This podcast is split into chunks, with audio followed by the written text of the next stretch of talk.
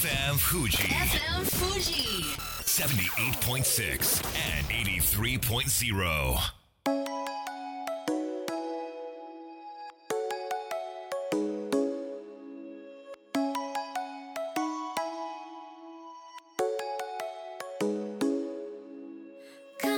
月曜夜のひとときいかがお過ごしでしょうか？この番組「みんなのラジオ」は自分の故郷を盛り上げたい誰かの役に立ちたいぜひ知ってほしい聞いてほしいそんなたくさんの思いを発信していく番組です。本日で第168回の放送東京代々木のスタジオビビットより生放送でお届けしてまいります。明けましておめでとうございます。本年もどうぞよろしくお願いいたします。今日から仕事始めという方も多いのでしょうか。私もその一人でございますがまあそんな本日1都3県で緊急事態宣言が7日木曜日から発令ということでうーん改めてどのように仕事をしていくかどのように生活していくか考える時間となりそうです。こんばんは DJ 西川俊也です。さあそして番組の進行はもうお一方。どうもあげましておめでとうございます。なるほど。はい本年もよろしくお願い申し上げます。お願いします。有野育ですさあいきちゃん、はい。えー、年末年始はい。いかがお過ごしでしたか？私は家族と桃鉄をやって過ごしました、桃鉄、はい。ゲームを家族でしたと。そうなんです。もうバッチバチにあの、うん。相手の有利なカードを刀狩りカードで取るというー。すごい激しい試合でした。ごめんなさい。ルールが全然わからなくてそ激しい戦いになるということなんですね、はい、そうなんです。ちなみになんかこうね年末年始ってこう楽しい番組がはい。たくさんありますけれども、テレビでも何か心に残ってる番組とか、はい。まあ紅白歌合戦とかあの人よかったねとかありますか、はい、あの私たまに見ていた YouTuber さんがライ YouTuber さん。ライジンっていうなんかあの戦う番組？柴田さあそうんね柴田さんが出てたのでちょっと見ました、うんああの方僕ちょっと YouTube そんな詳しくないんだけれども、はい。超有名人なんですよね。そうなんですよ。であのヒカルさそうんでですすかひかりさん。もうあと天チムさんもて来てて。うん、試合の結果はねこうタップしたのかしてないのかみたいなこあとでね。見ました後日騒動になっていましたけれども、あはい。私はね「紅白歌合戦」で三山ひろしさんはい。あのねなぜか毎年その人が歌う時はい。けん玉やるのよ。あそうなんです100何人が。えー、でギネスかかってるの。それドキドキしちゃって。でねあの本当にドキュメンタリーにやるから失敗する年もあってえー、あっって思わず声を上げちゃうんだけれどもその時気づいたのがね、あ自分三山さんのこと全然見てないみたいな。けん玉の方ばっかり見て。ちにね集中しちゃって。でもまあそれはそれですごく面白いななんて思ったんですけれどもあの楽器の使い、はい。ねえー日本テレビさんでやっている、はい。もうねすごくコロナ仕様になっていて。いつものような、はい。なんかすごくこうお下品な、はい。その芸風はもう一切カットでできなくなってて、はい。昔の名シーンを振り返るみたいなあこういう手法もあるんだななんはい。て思いながら見ていましたけれどもーね、うんうん。まあ、そんなわけでリスナーの皆さんの年末年始もちょっと聞いてみたいですよね。はい。ということでいくちゃん、はい。本日はね後半メッセージトークしていきたいと思いますので、はい。メッセージテーマの発表お願いします。はい。コロナ禍のお正月どう過ごしました？決してね深刻な内容じゃなくて、い。構いませんのでね。ライ。トな感じで、はい、メッセージ宛先はみんなアットマーク FM 富士 .jp みんなアットマーク FM 富士 .jp または番組公式ツイッターみんなアンダーバーラジオ。みんなアンダーバーラジオ。こちらまでお願いします。みんなは MINNA こちらでお願いいたします。それでは本日もみんなのラジオ元気よくスタートです。FM Fuji FM Fuji. 78.6 and 83.0. この番組は株式会社フレイマフレフィックスネットショップリオリオ甲州藤川本菱純米大吟醸の提供でお送りします。それでは前半はこちらのコーナーです。組織課題の見えるかメガネはいこのコーナーでは組織や職場にあるさまざまな課題悩みの解決に役立つ書籍やものの見方考え方について紹介していただきます。バランスとグロースコンサルティング株式会社代表取締役松田栄一さんです。よろしくお願いします。よろしくお願いします。よろしくお願いします。明けましておめでとうございます。自己紹介からお願いいたします、えー東京銀座で組織開発コンサルティングとエグゼクティブコーチをやっているバラあのバランスゴルスの松田と申します。はい本日で第4回ですけれども、まあ、2021年になったということで増田さんこの1年どんな年にしたいとか抱負目標などあれば教えてください。えー、と実は去年研修とかコーチングとかあの、うんこういう業界ってかなりコロナの影響を受けまして売上的にはかなり苦しいんです集まれないからそうですよねただ、えー、と私がこの昔ねこのコロナみたいなことがあったペストがヨーロッパに流行った時があって、はいものすごい人口死んだんですよ。あの時にニュートンは万有引力の法則を発明したんですよね。え発見発見か。ペストが流行しているにもかかわらず、そういるバンバン人が死んでいる時。それはその状況の中で疎開してたんですよ。イギリスの郊外に。うんうんうんそうするとやっぱ普段とは違う非日常下にいてうん。それをただなんでしょうね悲しい気分で過ごすんではなくて、うん。彼の場合はこれまで集めたいろんなパズルを違う形で組み立てるための有効なインキュベーションの多分時期として過ごしてで、はい。それがあったからああリンゴが落ちた瞬間にこれだというのがつなつながったんです。だから私はそのニュートンウェイニュートンのようにうん。いろいろなパズルをつなげて新しいアハが訪れる一年にしたいと思っています。すごい。いや刺さります。胸に刺さりました。ありますね、はい。悲観することなくこの環境で何をしていけるか、できるかということを考えようということで、そんな松田さん今回はどんなテーマでいきましょうか？はい、今回はコーチングです。コーチング、おはい、まあ、よく聞く耳にするうんうん。言葉ですよね、しかし改めてこのコーチングとは何か教えていただけますか？はい。えー、とまずねコーチングを考える前にはよくなんかコーチでイメージするのでスポーツのコーチとかですよね。い、そうですでね、はい。でそうすると多分、えー、と人間って我々見るときにその人の内面とそれからその人の行動と、うん。その人の成果っていうこの3層で見ていくんですよ。うんうんうん。で内面は B とかあの自分の心の中のゲームだからインナーゲームとかって言いますしそれが結局パフォーマンスの行動に影響を与えて行動が成果に影響を与えますようね。ん。でもともとコーチングが生まれたテニスで生まれたんですけどもあやっぱり一流プレーたちはもう技は散々習ってすごいのに、はい。なぜかゲームで負けてしまう時がありますと、うん。あいつ野球でもブルペンですごいんだけどうん。本番で弱い人いますよね、ブルペンエースという。うん彼らはみんな内面のインナーゲームで負けてるんです。なのでコーチングというのはその、えー外側の行動だけではなくて内面のインナーゲームでもうん。しっかり勝てるような自分を作る、これが企業のエグゼクティブになればなるほどみんな知識とかノウハウ経験いっぱいありますので、はでもインナーゲームに負けてパワハラ大魔王になるか、いうん。この時期がこの時期不安なので経営に対して意思決定ができなくてただなんかこう俺ダメだもうこの会社悲観的になるしかないみたいになっちゃうか、うん。これやっぱインナーゲームの問題なんですよ。うん。それを我々は扱う。それがコーチエグゼクティブコーチの仕事になります。逆に言うとはい。こう一人で答えが出せない時は、はいそうやって外の人、うん。コーチコーチングでなんか挽回する方法があるってことですよね。そうですねうん特にあの社風とか人間関係とかはい。その人が強ければ強いほどその人の力によって思ったよりもみんな怯えていたりしますのでここの自分が起こしたその副作用についてもう一回見見つめ直すにはコーチがガラス張りあの鏡のようにしてその行動の影響を見せてあげることであれ？俺ってこんなにいろいろなことを起こしててもしかしたらその原動力は私の中の闇かなみたいなことに気づくとはい。魔王は一気にグワッと変わりますうー。ん。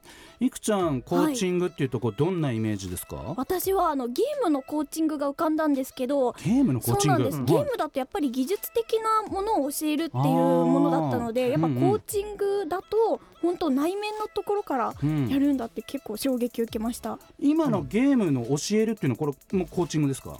あのね、コーチング概念が広いので、はい。さっきあのあり方の B とそれから行動の Do とあの成果ってありましたよね。ん多分今言うみくちゃんいくちゃんが言ったのは行動のところのスキルをはい。ティーチングしてあげてる。であー。もそれもコーチとしては大事です。うんスキーのコーチだって最初滑れない人にはティーチングしますよね。確かに。でもあれ一応確かに。名前はコーチと言わ言われたりしますので、はいそれもあの広い意味ではコーチングです。コーチングの中の一つにティーチングが含まれているってれていうことをと拡大すれば。解釈できるはい。と。指導者のイメージなんですかね、コーチっていうと。えーとね、そのコーチもいろんな種類がいますけどはい。我々エグゼクティブコーチたちは、はい。その企業のもういろんなスキル経験ある人をコーチングしますので、うん。彼の中にある答えをまあ出してくる。それも今今とは違う意識状態で出してくる、うん。それを質問とかいろんなあの我々が問いによって彼の頭の中で全く違ったように景色を捉えて、うん。でかつ自分自身も反省してで周囲により良いインパクトを与えるようなうん。まあ、これを促していくのが私たちうんのそうなんですね。ね。まあ一方で、はい。いくちゃんメンターって聞いたことあります？はい。結構それ流行ってるというか確かに。有名な経営者の方でも、はい。メンターをつけて、うん。こう精神的なバランス整えてる方とかいらっしゃるんですけどね。はいこうメンターとコーチングの違いってどんなところにあるんですか松田さん？多分ねまたさっきコーチとティーチングの差がも微妙だったんですけどもあいろんな定義があなところうん。うんるあると思います。はい、で、えー、とコーチングですごい有名な人がいて、はい。1兆ドルコーチっていう本があるんですよ。ほうほうほう。1兆ドルだから100億円の価値があるコーチっていう。えー、とても私頼めないんですけど、そんな人にはね。ただ彼はグーグルのあの社長たちとかそういうシリコンバレーの名だたる社長たちのコーチングをしたので彼がやった成果が1兆ドルだったというのでうん。1兆ドルコーチと言われてるんですけど彼がこんな定義をしています。はい。メンターとはためになる言葉を、えーかける人。うん。コーチは袖をまくり上げて、えー一緒に手をあの動かすのがコーチですなるほど。より実行してくれるのが、まあ、実行といっても部下のように何かするのではなくて 一緒にそのあなたの中にある闇であったりもしくはあなたが起こしている現実に向き合わせるために必死にこうその人と対峙してあげると。うん、まあ、愛を持って耳の痛いことも言うし聞きたくないことも、えー聞かせてる。へえそうなただんですね。怒ってるわけではなくて、うん。やっぱり自分で答えが出せるように、うん。えーしていく。でそのはい。コーチをえ頼むのはクライアント側で、えはい。コーチに課題を与えるのもクライアント側なわけですよね。そうですね。あーあー。コーチつけるとしたら。あのそういえば知り合いの方がうん。1000万円を、うん。まあちょっと額は前後するんですけど、うん。はい。そのコーチングで支払ったって言ってて、へえそんな額をって言ったら、うん。いやでも動かすの奥なんですよみたいな。そう考えたら全然安いもんですってお話しされてて、ねああなるほどってすそごい世界、うん価値のあるコーチもいらっしゃる。はい。例えば有野由紀さんがはい。コーチングしてもらいたいとして、名コーチが来たとして、はい。どんなことを依頼しますか？えー、なんか長期的なスパンでの考え方を教えてもらいたいです、あー。おこういう依頼もありますか？ありますね。やっぱりその、うん。我々が企業に行くときには人事部が大体やあのダーしてくるんですよね。はい。この専務がうん。暴君すぎて困るとか、あ。もしくは次の社長のこの副社長が、うん。あの優柔不断で困るとか優しすぎるとか、そうすると人事部はなんか短期的なゴールを設定してもっとしっかりさせてくださいみたいなことにするんですけどうもん。多分そのコーチを受けるそのエグゼクティブの方は自分の本当の長期的な究極の目的をうん。多分そんなには普段意識してないんです。うん。今いくちゃんが言ったみたいな究極のゴールをウルティメイトエンドポイントって我々の流派では言いますけど 究極のゴール。かっこいい、うん。これはね普段の意識状態ではそこ見つけられないので、うん。やはりあのいろいろな長期にを見るようなある意味自分が神がかるようなねそういうあのちょっと一緒に対あの対話をしながらうん。あなんか全然視界ひ開けてきた。私多分20年後でスパンで考えたらこれをやるのために生まれてきたんです。っていうのが見つかるようにいろいろやるのが我々のコーチのなるほど。ですね。えー今日緊急事態宣言の話が、まあ、首相から出てまあいろいろと考えている方も多いかと思うんですけれども最後にリスナーの皆さんに松田さんからメッセージをお願いいたします。えっと2つあります。はい、Be Do Have ってありましたけどもハブはコロナですよね。うんうんこれね、えっとまあ、今起きていることとそれにどう対応するかは別物なのでうん。うん起きていることとそれの自分の内面をちゃんと切り分けて考えるってことが一つ。はい。もう一つはビル・キャンベルの言葉の中で私50代なので嬉しい言葉がありました。はい。50代からが人生で最もクリエイティブな時期であると。経験値と自由があるという。なので今なんかいろいろ悩まれている経営者の方とか、ね、50代とかでもいると思いますけど、うんう。うん。今チャンスですとか今が最もクリエイティブな時期なので、うん。このクリエイティブさを持ってさっきのニュートン的にはい過ごしていただけたらいいんではないかと思います。わかりました、えーバランスとグロスコンサルティング株式会社の松田栄一さんでしたありがとうございましたありがとうございました。それでは一曲お届けしましょう V6 で It's My Life FM Fuji. FM Fuji. 78.6 and 83.0. さあみんなのラジオ改めまして私西川俊也と有野行くで。お届けしてまいりますえー後半はメッセージテーマでいきたいと思います。本日のメッセージテーマはコロナ禍のお正月どう過ごしましたか？ということで。ではいくちゃん、はい。お願いします。はい。皆さんメールありがとうございます。ラジオネームヨーヨーさんからです。皆様明けましておめでとうございおめまですとうございます。今年もよろしくお願いしお願いますします。コロナ禍のお正月、うん。家族でステイホームでした。はい。例年通り大人数での親族の会食が予定されていてうん。この時期の会食に難色を示していたのはまさかの私だけでそれでも参加したくなくてうん。揉めかけていた矢先にうん。親族の中に濃厚接触者が出たために中止になりました。うん。もう残念ながらえ中止となりましたが、うん。少ない人数で短時間や感染対策をしっかりした上で行われた方もいらっしゃったかとは思いますが、うん。点々点メンタル削られたお正月でした。うーんそうですよね、まあ、このなん感染対策へのこの家族パートナー彼氏彼女での意識の差であのお別れに至った方もえー、2組私見てます。えー、差というのは、えっとつまりいやコロナなんて大丈夫でしょって言ってバンバン出歩いたり、うん。そのまあ、クラブ行ったりするはい。彼氏と、はい、いややばいよそれってってもっとちゃんと感染対策しようよっていう彼女とで、はい、あのー話し合いが持たれてちょっとやっぱここの価値観が合わないってことでお別れに至った方もいらっしゃいますけどもね、まあ、ちなみに私は、はい、まあまあ、立場的にって言ったら言い訳かもしれないんですけれども結構忘年会にはあのーまあささやかながらですけども行く機会はあって、うんうん、ただ二次会行って帰ってきた時はかなり家族からきつく怒られました。おー。二次会はいらないでしょって。そのまあ自営業だからそのクライアントさんとの意思の疎通云々で忘年会が必要なのは分かるけど二次会いらないよねって。すっあしっかりした奥様。ごい詰められて。あ すごい。なんでもうそれを最後に忘年会行ってないです。あ偉い。そうですね。まあ新年会はねもう今日緊急事態宣言の発表があって7日から発令ということで、はい、まあ当分ないかなという感じはしますけれども、はい。ゆくちゃんはその辺どう？価値観とかなんかうん。私もすごい気をつけてる派でやっぱ、あの現場に行く機会があるので、うんうんうんうん。絶対に自分も移したくないという気持ちで自粛しております、わかりました。よいよさんありがとうございました。ありがとうございます。続いて、ラジオネームじゅんねこさんからです、うん。明けましておめでとうございおめでますとうございます。年末年始は毎年コロナ関係なく家で過ごすことが多いです、うん。今年は初詣に出かけたくらいでほぼ家の中でした、普段時間がなくてやれないことをまとめてやったお正月でした。あ確かに。ーあの毎年ハワイに行かれる芸能人の方とか、はい。もしくはまあお金持ちの経営者の方で毎年海外で過ごす方とかいて。まあそういった方たちが今年は日本で過ごしましたとかねフェイスブックでも見かけるんですけれどもすごいなって。だってその時期が一番高いよ。海外に行ったら飛行機代やら何やら。その時期に行けちゃうっていうのがさ私なんかそこをいかに外すかってことばっかり考えますけれども。あオフシーズンに行って。そうですよ。当然ですよ。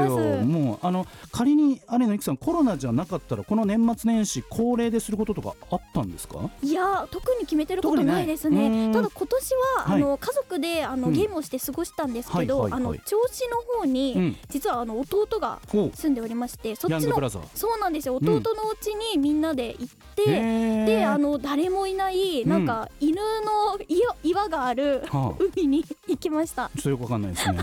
あのこれあのみんなじ公式ツイッターに動画載せるんで 皆さん見てください。わかりました。ぜひね弟さんにもいつかこのみんなのラジオに出ていただけたらいいですね。ぜひ来てほしいでうん。すそんな機会も作れたらなと思います。純猫さんありがとうございました。ありがとうございました。続いて。ラジオネーム太郎の小屋さんからです、はい。うん。皆様こんばんは。お久しぶりでございます。今年もよろしくお願い申し上げます。自分はお正月気分もなくうん。普通に過ごしました、はい。年越しはカウントダウンの東急ジルベスターコンサート。あー。2日は東京フィルのニューイヤーコンサートと新年早々にいつものクラシックの世界を楽しんでおりました、うん。いずれのコンサートも検温消毒など万全の感染予防対策を講じた上で開催され、うん。いつもとは違うコロナ禍のコンサートでした、うんうんうん。そしてお正月といえば箱根駅伝ですがテレビは怖くてかっこヒヤヒヤなので見ませんでしたが、うん。母校が挽回して往路優勝した頑張りが嬉しかったです、うーん。はい。確定申告の準備も完了したりとお正月らしいことはほぼなかったのかなと思います。いやでもちょっと待って。だってジルベスターコンサート行ったり2日目は2日は東京フィルのニューイヤーコンサートって割とこれ正月気分じゃないですか太郎の小屋さん。ね満喫すっごい楽しそうに。お正月気分はなくっていうかすごい正月気分だなっていううん感じはしますけれどもね,、でもそうやってあの自分の好きなクラシックを、うん。まあ、感染対策をとって楽しむっていうのもね、はい、やっぱり限られた中でもうん。楽しむってすごい大事だと思うんですよ。いやもう本当さっきのね松田さんのニュートンの万有引力じゃないけど限られた環境条件で楽しむっていうのもスキルだからね。うん。さすが太郎の小屋さんですメッセージありがとうごございます。続きましてラジオネームゆみゆみさんからです。うん皆様明けましておめでとうございます。おめでとうございます本年もよろしくお願い申し上げます。昨年は毎週欠かさず聞かせていただきました。今年も放送が楽しみです。うんコロナ禍のお正月の過ごし方ですが、はい毎年大晦日には浅草寺の近くに住む友人のお家で年越しをするというのが恒例行事でしたが、うん今回は開催できず、うんなんと37年ぶりに自宅で年越しをしました。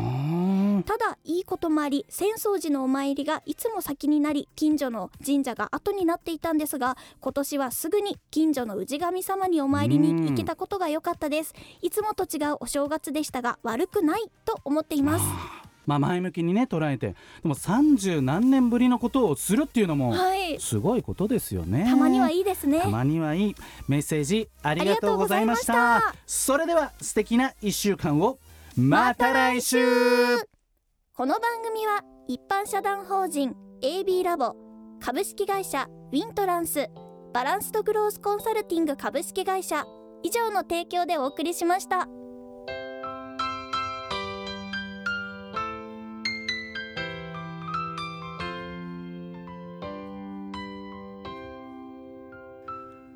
最後だと分かった。でも言いたかった。君が好きだとその後のように浮かぶ思い出に涙流した。健やかなる時も心やめる時もしてくれたしいつだって味方でいてくれた。勘違いした僕はそんな状況